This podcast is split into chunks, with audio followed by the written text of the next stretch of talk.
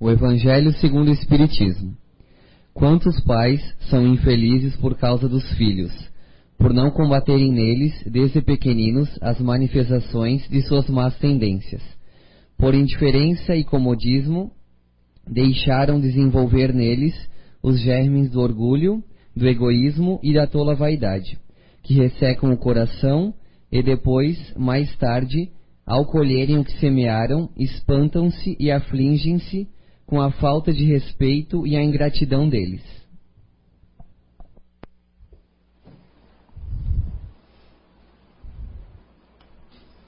Boa tarde. Boa tarde a vocês que estão vendo a gente pela internet, né? A gente está falando aqui da comunidade espírita Irmã Lúcia, Recanto do Saber, de Blumenau, Santa Catarina. Bom, falar da responsabilidade é algo que ao mesmo tempo prazeroso e um pouco difícil de falar em, em, a respeito. Porque o que seria a responsabilidade dos pais na educação? Até onde vai essa responsabilidade? Então eu vou começar, uh, depois eu vou até tocar num assunto na qual foi lido aqui pelo Alejandro, que é uma parte do Evangelho, que as causas das, das aflições, né, no dia de hoje, onde ele, o Espírito ali, ele coloca uma partezinha em relação aos pais e a falta de responsabilidade muitas vezes perante os filhos e o que a gente acaba colhendo. Mas eu vou começar lá da tenra infância. Quando a gente recebe em nossa casa uma criança, seja do sexo masculino ou feminino, é alegria na casa, é a mudança né, uma mudança ah, muitas vezes assim de 360 no dia a dia, né? Antes ao casal, né? Agora já tem uma criança, uma responsabilidade, tem um serzinho voltando novamente para o planeta Terra, reencarnando, e a gente tende a ficar na maior pura felicidade, e a gente começa então a aprender o, AB, o ABC, digamos, de como vou criar meu filho. Como vou ensinar meu filho. Principalmente os pais né, de primeira viagem, né? As mães também. Ficam naquela expectativa. Aí tem a ajuda da avó, né? A ajuda da mãe, da sogra, enfim. Todos estão ali em torno daquele ser para que ele possa crescer da melhor forma possível. Todos nós que já, temos, já tivemos contato com a doutrina espírita, seja através da leitura ou, ou frequentando, a gente sabe que esse ser, né, ali que inspira inocência, fragilidade, é um espírito que muitas vezes já vem reencarnando há muito tempo. Ele pode ser alguém que já tenha já tido um contato muito próximo nas vidas passadas da gente. O ser, a inocência infantil, ela tem aquele aspecto de pureza, mas a gente sabe que é um ser que já fez muitas coisas. E entre essas muitas coisas, fez coisas também erradas. Fez coisas, algumas coisas certas, e ele está voltando aqui para um novo aprendizado, ou para uma expiação, ou para alguma prova, e nós, a família que estamos recebendo. Então, a responsabilidade que nós temos ali, além daquela necessária, básica, né? A alimentação, é, leite materno, fralda, enfim.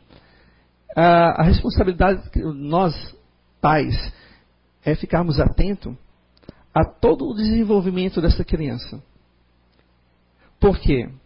Porque essa criança, mesmo com meses, ela vai ter, absorver todo o aspecto psíquico dentro da nossa casa. Por isso que a nossa responsabilidade já começa assim que ele volta do hospital.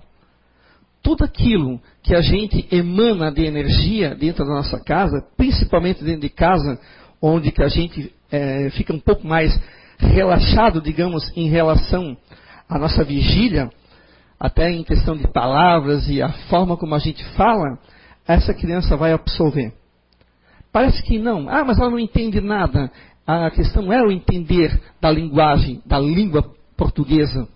da língua brasileira. Estou falando da questão da sensibilidade e da, a, do aspecto psíquico que ela vai absorver. Se é uma casa onde a gente tenta manter uma tranquilidade, uma paz, claro que problemas a gente tem, todos têm, todos nós temos, senão a gente não estaria aqui, né? um planeta de provas de expiação, a gente não estaria fazendo o nosso dever de casa aqui e agora. Todos os, nós temos problemas, mas as, compete a gente, a partir da, da, do momento que a gente tem essa criança em mãos, a gente tentar mudar também. Porque nós também temos os nossos, as nossas virtudes e nossos erros.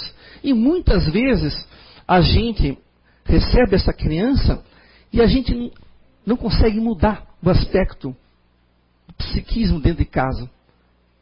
Se era uma casa de muito barulho, de muita gritaria, de muito. Às vezes não digo nem gritaria em relação à briga, mas assim, né? Vou dizer, muito, a gente tentar suavizar, tentar fazer com que aquela criança, aquele ser, aquele espírito, é, consiga voltar e encontrar uma, digamos, um, um aspecto melhor, de repente, de onde ele, ele possa ter vindo. Nós, quando temos essa criança, a gente né, mostra, fotografa para todo mundo, como se fosse um chaveirinho. Só que a gente esquece que logo, logo, essa criança, ela vai começar a crescer e vai começar a aparecer os primeiros aspectos da sua verdadeira personalidade. Porque a reencarnação, tá?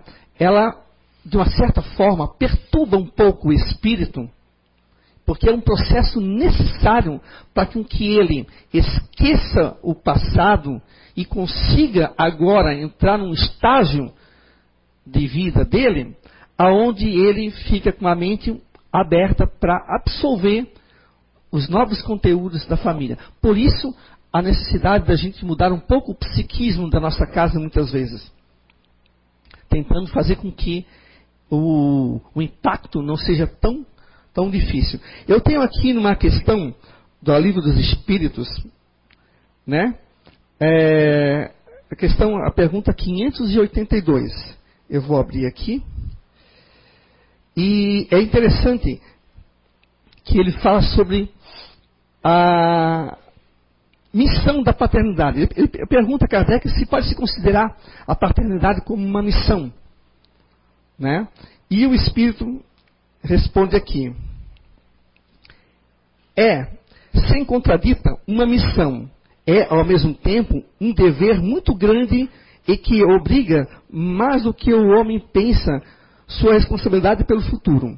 Deus colocou o filho sob a tutela dos pais para que esses o dirijam no caminho do bem e facilitou sua tarefa, dando-lhe uma organização frágil e delicada, que o, forma que o torna acessível a todas as impressões. Mas há, que, mas há os que se ocupam mais em endireitar as árvores do seu jardim e as fazer produzir muitos, muitos e bons frutos que endireitar o caráter de seu filho. Depois continua aqui, né? Mas olha só, como a nossa responsabilidade já está ali, com zero meses de idade. Porque conforme ele vai, ele vai crescendo, a gente tenta deixar ele bonitinho, ela bonitinha. Isso é normal, é legal, é bonito, né? E tirar aquela coisa toda. Mas aí a criança começa a desapontar algumas coisinhas que a gente não entende o porquê. Puxa, mas eu não, eu não, nós não temos esse costume, né? Nós não temos esse comportamento. Mas ali a criança começa devagar a colocar a sua personalidade que ele trouxe de outra vida. Ele é um espírito. Ele já veio é, é, indo e voltando diversas vezes. Muitas vezes a, a tendência que a gente tem é esquecer isso. A gente pensa quanto espírito lá, mas a gente esquece que a gente também tem um espírito aqui dentro de casa. E aí a gente acaba, como aqui fala no livro dos espíritos, a cuidar mais do jardim, do, do embelezamento, do que poldar essas árvores. O que, é poldar? É a gente identificar, desde a sua tenridade, certas atitudes tá? que a criança possa ter e corrigi-las. Cortar certos é, vícios, digamos assim. Porque a gente muitas vezes acha, ah, mas é criança, tadinha, deixa. Né? É, é, só tem dois anos de idade. Só que isso vai somando dia após dia. São 365 dias ao ano. E são 365 dias a mais que fortalece é, é, esse defeito, digamos assim, de comportamento ou de caráter desse espírito. Se nós não nos colocarmos frente a isso, a gente pode ter consequências lá na frente nada boas. É difícil muitas vezes porque a tendência que os pais têm é de achar que o seu filho ele é o mais perfeito possível. Mais perfeito. Ele é o mais inteligente, é o mais bonito, o mais perfeito, o mais certo e por aí vai. Só que não é assim. Nós não somos assim. Apesar de querermos ser, mas não somos. Nós somos um planeta que, que traz uma gama de informações, muitas vezes não muito boas, outras boas. E nós somos absolvidos também por isso, e nós fazemos a nossa escolha. Ele vai ter essas impressões a partir da nossa casa, da sua casa, porque a família é a primeira escola que essa criança tem. Nós somos educadores. Professor instrui. Professor não educa. Quem educa são os pais. Isso tem que ficar uma coisa muito clara. Eu falo isso também como professor. Eu não educo, eu instruo. Na escola eu ensino, eu instruo, eu não educo. A gente ajuda, mas a educação vem de casa, vem do berço. Isso a gente não pode esquecer. A criança começa com seus primeiros palavrões e a gente acha graça. Eu já vi isso. Porque é engraçado ele falar errado um palavrão. A gente até ri. Só que aí, daqui a pouco, passa um ano, dois anos, ela leva um tapa na boca porque falou um palavrão. Ué, olha a confusão na cabeça da criança. Até pouco tempo, toda a família toda ria. Agora todo mundo já faz cara feia, taca ali o tapa na boca porque falou um palavrão que ela já está acostumada a falar. E muitas vezes a ouvir esse palavrão. Aí a gente não sabe por que, que ela está virando assim, ovelha negra da família. Né? Aí a gente esquece de lá atrás, a gente esqueceu de poldar essa árvore. A gente cuidou da beleza, mas esquecemos de poldá-la para que ela cresça forte e saudável. Muitos dos costumes, muitas vezes, que a criança começa a mostrar não vem da nossa casa. Como, mais uma vez, eu afirmo para vocês, ela vem de um passado que a gente não vai saber. Não adianta a gente tentar pegar a nossa criança agora, chegar em casa, pegar ela, tadinha. Mal, mal sabe falar com três anos e. Quem foi você? Tenta lembrar, quem foi você? Você foi quem, né? Ela não vai saber. Nem nós não sabemos de nós, muitas vezes. Mas nós sabemos identificar Todos nós. É só nós termos o cuidado e o olhar mais atento, mais apurado. Tanto nós, pais, como avós, tios, tias. A gente vai conseguir pegar alguma coisa que ela está trazendo. Mas, infelizmente, acontece que algumas vezes os pais falam: não, isso ele deve ter aprendido com o coleguinha dele. Isso é influência dos colegas. Pode ser, mas muitas vezes não por causa daquele pensamento que nosso filho é perfeito, a gente sempre lança a culpa muitas vezes em outros. Em, ou seja, nos amiguinhos, nos priminhos, nos sobrinhos e por aí vai.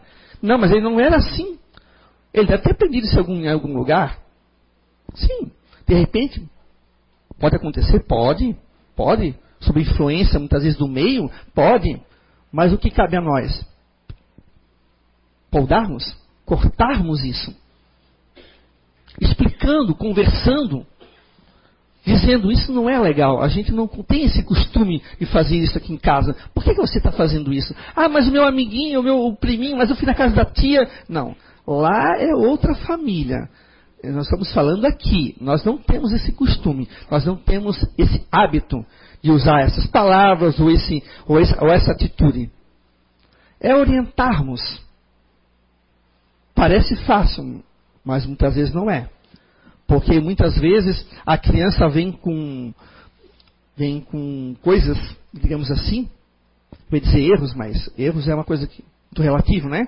Mas vem com costumes nada bons do passado e a gente às vezes não sabe o que fazer. Quantas vezes eu já escutei na escola dizer, mas eu não sei mais o que fazer com ele ou com ela? O que eu faço?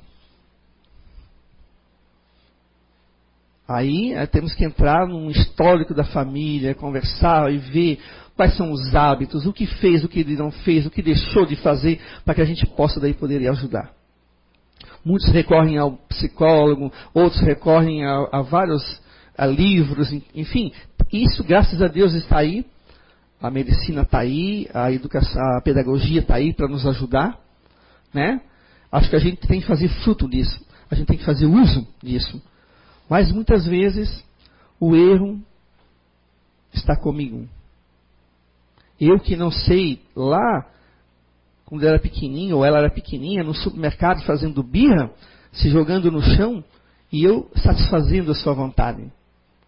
Puxa, eu não sei que ela ou ele é um espírito que já vem com essa vontade, muitas vezes forte, e eu não estou sabendo poldá-la ou poldá-la.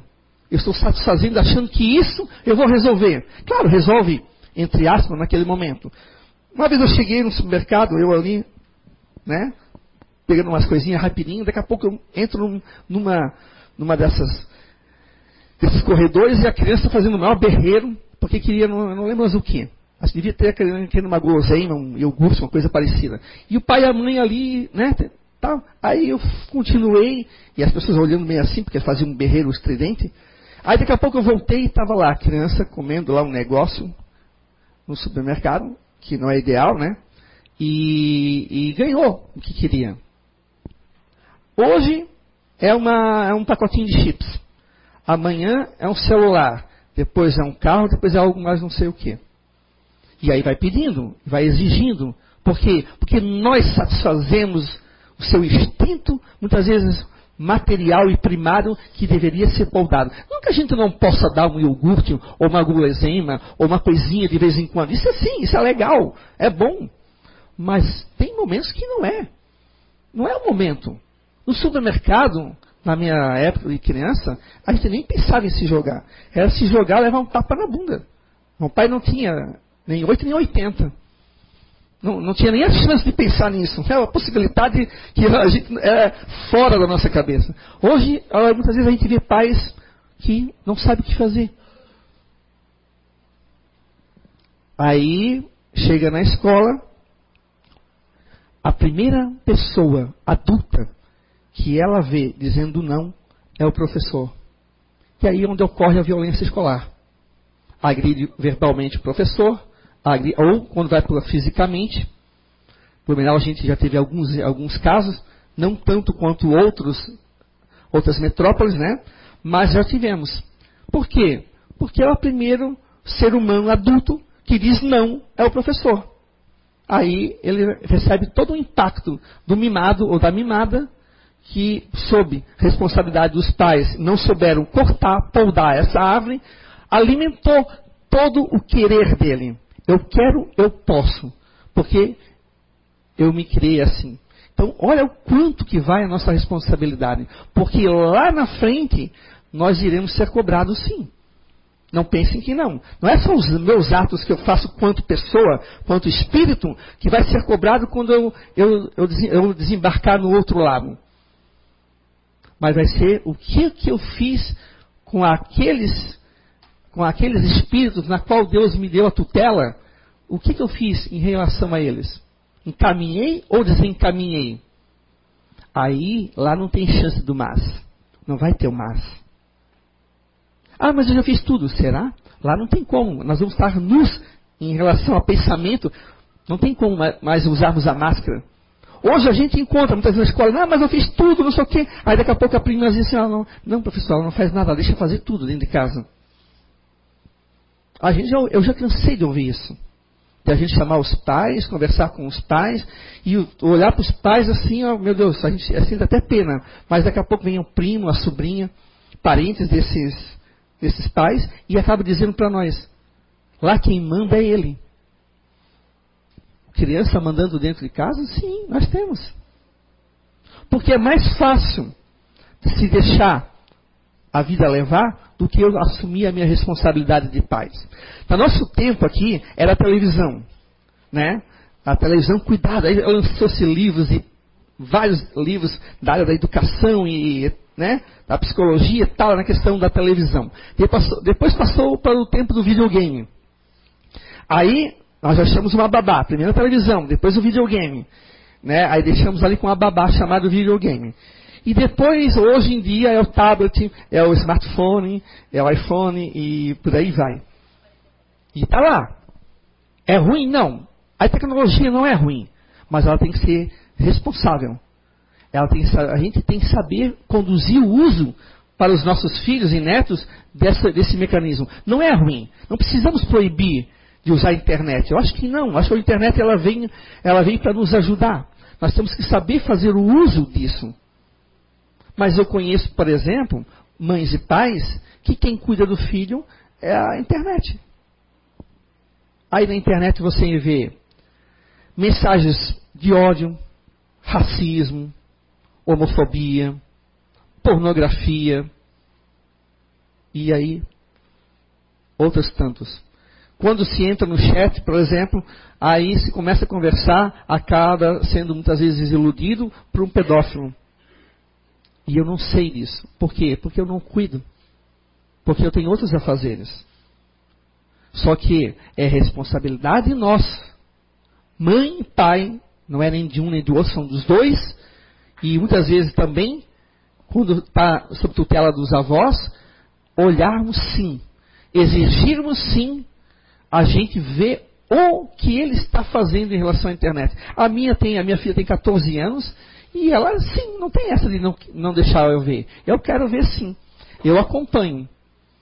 Algumas vezes já postou algumas coisas no Facebook, como eu também tenho Face, né? Eu vou lá e digo, não, pode tirando isso aqui. Isso aqui não é legal. Isso não faz parte da nossa, do, nosso, do nosso costume familiar. Pode tirando. Ah, mas é engraçado. Mas engraçado, mas é de péssimo gosto. Você criou-se num lar espírita, você já veio aqui na casa espírita, isso não é legal. Aí a gente explica, aí ela vai lá e tira. Eu tenho, eu tenho que fazer isso. Não importa se ela tem 14, ela vai estar com 20 anos, se ela estiver embaixo do meu teto, ela vai estar falando sobre a, a minha, as minhas regras, tanto minha quanto da mãe. É o que eu digo para ela: quer ser independente? Arranje um emprego e cuide você de tudo o que você fizer. Aí você pode dizer, eu sou independente, mas embaixo do meu teto você é minha dependente, mesmo trabalhando. Isso é ser responsável. Porque eu tô, eu, a, nós pais, gente, nós temos que ensinar que a vida não é um mar de rosas. A infância, ela é boa, mas a gente não pode iludir a criança com 100% de desenho. Porque não é só um desenho. A vida tem realidades muito duras lá fora. Também não precisamos botar ela para assistir certos programas policiais, etc., porque é pesado, pra, dependendo da idade. Nós temos que saber a dosagem. O que deixar ver, o que proibir. Tem filmes que eu não deixava minha filha ver com 8, 9 anos. Hoje ela já pode ver certos filmes. Tem certos filmes que eu não acho legal. Aí eu explico para ela, olha, não é um filme bom, tal, isso que acaba convencendo ela, a gente vai ver um outro filme. E por aí vai. Ah, Emmanuel, no livro O Consolador, na questão 110, é, é um livro psicografado por Francisco Cano Xavier, o Emmanuel, ele coloca aqui que a melhor escola ainda é o lar, onde a criatura deve receber as bases do sentimento e do caráter. A espiritualidade, ela nos coloca em vários livros, inclusive Allan Kardec, no Livro dos Espíritos, no Evangelho segundo o Espiritismo, vocês podem procurar. A melhor escola e a escola principal é a família. Hoje a família se mudou um pouco, o conceito de família, mas não importa. É a família, é dali que vem as bases. O bom dia, boa noite, com licença, obrigado, né? Por favor, é dali. É dali que vem os alicerces para que ela possa entrar numa escola, para que ela possa ter o respeito, tanto pelo professor, como pelos colegas e como por elas. É apavorante ver crianças, de meninas principalmente, de 9 e 10 anos, se comportando como meninas de 15 e 16 anos. Falando de beijar na boca e namorado e se brigando. Hoje em dia os meninos viraram boca mole, né? Como a gente fala lá, né? Ficaram acuados. Elas é que vão para briga. Daqui a pouco a gente olha assim, a gente é professor, olha, daqui a pouco o que está acontecendo?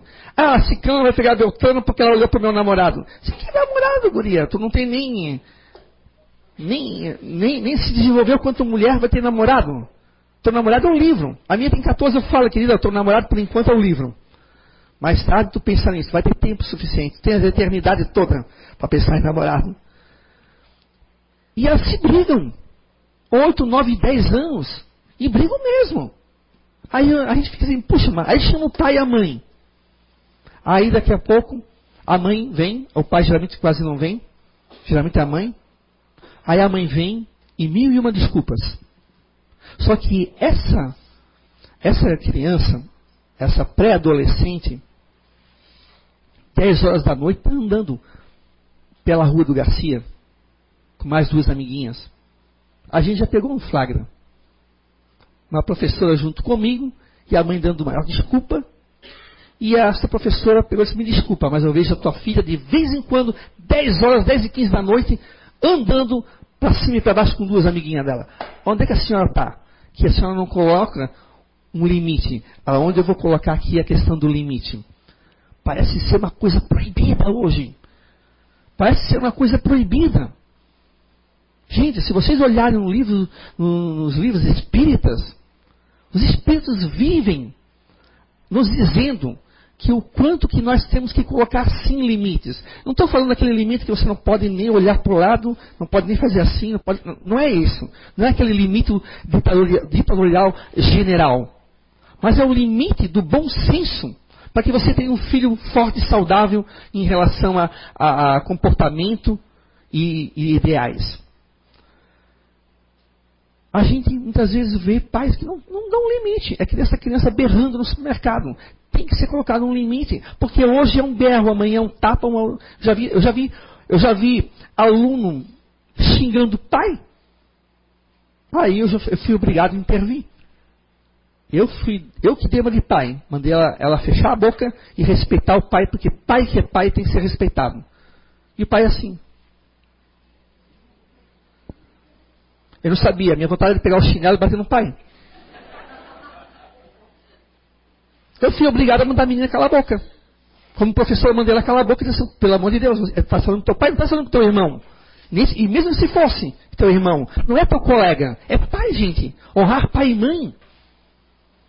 Por isso que é importante a gente, desde pequeno, pequena, a gente orientar uma religião. Eu já escutei pais dizendo assim, ah, quando ela tiver 18 anos ela vai escolher. Meu Deus, gente. Com 18 anos, tu acha que ela vai pensar em religião?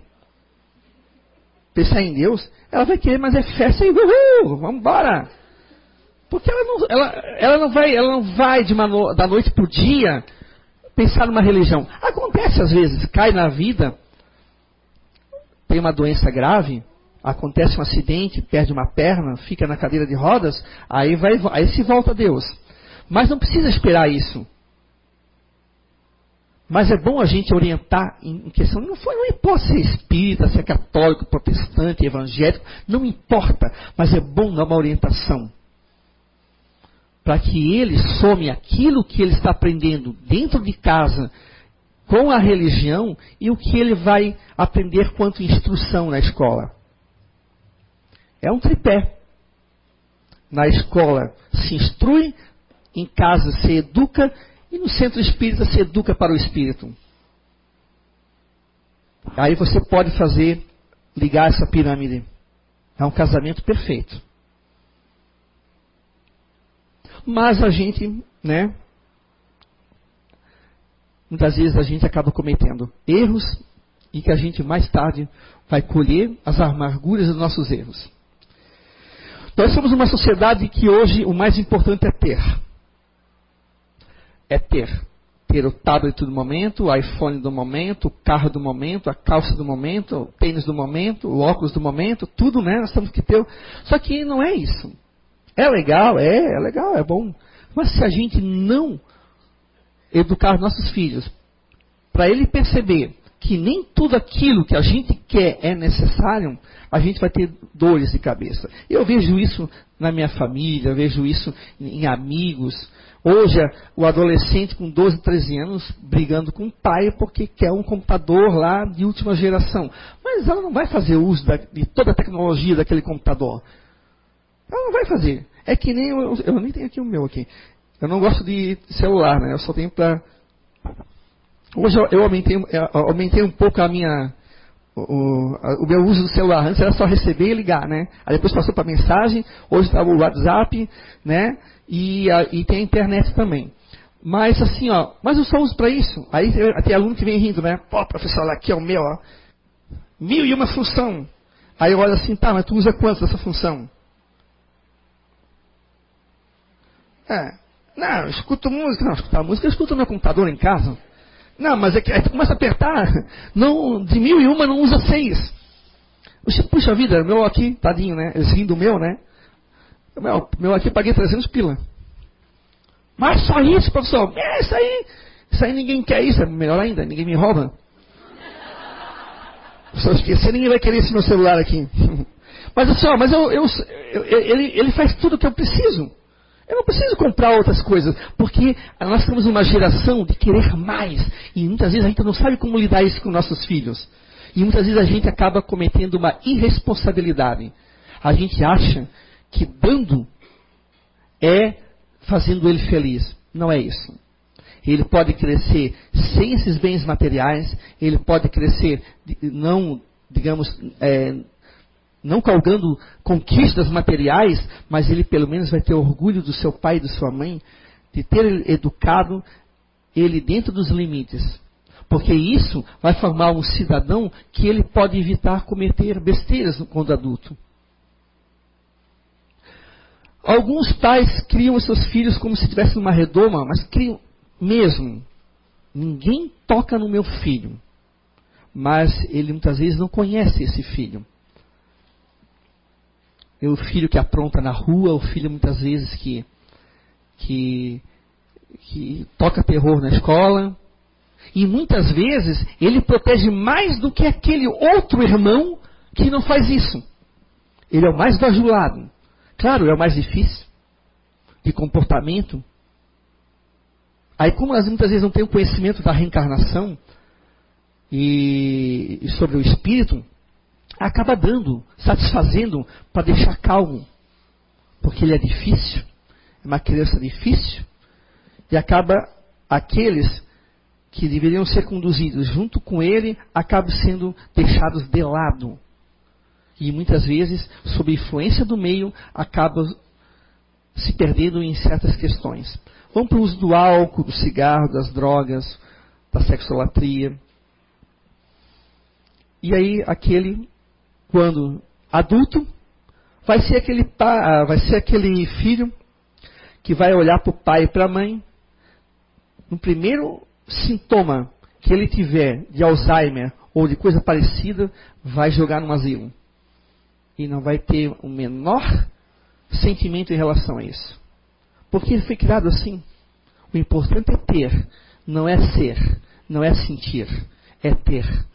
Isso é importante eu preciso ter. Papai e mamãe vão para o asilo, eu pego a casa, vendo satisfaço aquilo que eu já trago de uma vida passada. A fome pelos prazer, muitas vezes, de um prazer totalmente desequilibrado. Não que a gente não possa ter o nosso carro, não porque a gente não possa ter nossa televisão LED, etc. Tal. Não é isso que eu estou falando. Não precisamos viver como no tempo das cavernas. Não é isso é nós temos o limite, porque é através do exemplo que nós conseguimos educar os nossos filhos. Se ele vê um pai desenfreado, ele vai ser provavelmente um filho desenfreado. Muitas vezes não, porque muitas vezes pais ignorantes têm filhos brilhantes. Mas aí é questão de espírito, que muitas vezes volta para resgatar os seus próprios pais. Ou, muitas vezes, ao contrário, são pais que vêm para tentar resgatar o seu filho. Porque muitas vezes o filho que é difícil, o filho que se, se mete em crenca, muitas vezes é aquele companheiro que assaltava junto comigo, que estuprava junto comigo, que cometia é, roubos, extorsões, que eu era o mentor, arrebanhei três, quatro comigo, desviei eles muitas vezes, porque geralmente eles pegam, vocês podem ver, traficantes, etc., eles geralmente pegam aquelas crianças inocentes. Inocentes no sentido assim, ó, eles querem ter as coisas, mas eles não conseguem deslumbrar o perigo lá na frente. É esses que eles pegam. O pedófilo é a mesma coisa. A carência amorosa dos pais, ele vai suprir aonde? Num estranho. E assim vai nas drogas. E aí, ele, e aí eles conseguem ludibriar. Eu, no passado, fui esse mentor, hoje eu tenho os quatro como meu filho. Aí um, como é, mecanismo da mediunidade, André Luiz, tem uma história parecida com essa que eu vou contar para vocês. Um alcoólatra, o outro indiferente, o outro era totalmente ah, ah, com drogas, o outro, uh, os outros dois só queriam saber de boemia, queriam saber de festa. Aí uma coisa, sexo, droga e rock and roll. Mas no passado eu fui esse responsável que peguei os quatro e encaminhei no mundo do crime. Muitas vezes pode acontecer isso. Só que a gente não vai ficar pirando, tentando descobrir se os nossos filhos foram esses, porque a gente não tem muitas vezes como saber, mas a gente tem, como eu falei antes, identificarmos pelas suas atitudes. E se ela não condiz com nossos costumes familiares, pode. Pode sem medo. Ah, mas não pode hoje, né? Muitas vezes falam, não pode hoje dar um puxão de orelha. Tudo bem, não pode, mas eu dei um puxão de orelha na minha. Até, um, até, um, até uma chinelada bem dada na bunda. Eu dou sim. Porque em alguns momentos foi preciso. Quando a quando a palavra não dá certo, o castigo não dá certo, meu amigo, eu prefiro que ela receba uma palmada hoje e amanhã ela esteja no caminho reto, do que depois, mais tarde, ela olhar para mim e dizer assim, ó, pô, tu fosse um pai negligente. Porque de fato existem. Mas a gente tem que saber, muitas vezes, diferenciar. Porque é fácil acusar. Todo mundo adora dar um de juiz. Mas a gente antes precisa saber, será, será que realmente aquele pai, aquela mãe são ou foram negligentes? Ou é o filho que apesar de todas, todos os conselhos, os ensinamentos dentro da religião, dentro do lar, na escola, às vezes, muitas vezes os professores também orientando, estuda, te empenha que lá na frente você vai colher o fruto disso, ele resolveu pelo livre-arbítrio simplesmente seguir um caminho totalmente cheio de espinhos. Nós temos que cuidar com isso. Muitas vezes eu escuto até colegas da escola dizendo, ah, mas a mãe e o pai deve ser assim, assim, assim. Não sei, gente, não vamos julgar aqui. Isso é tão chato. Ele é assim, mas muitas vezes os pais tentam ensinar, mas não estão dando conta. A gente tem que também saber que quando, nós, quando chegarem no mundo espiritual, tudo vai ser colocado na balança. Vai ser cobrado mais de quem? Daquele que mais sabe, nós. Que muitas vezes estamos na doutrina espírita, estamos sendo diariamente instruídos através dos espíritos, tendo leituras e a gente não, simplesmente não, não enxerga. Aí vai ser cobrado, mas você sabia. Ah, mas, aí não adianta dizer o mas. Mas sabe como é que é? Sabe? Me desculpa, não tem esse mas. Você errou. Você vai ter que responder por isso. No livro dos Espíritos tem uma, tem uma resposta que o Espírito deixou bem claro. Que se o filho falhar, você vai ser o culpado. Ele estava dizendo para aquele pai aquele pai que é negligente.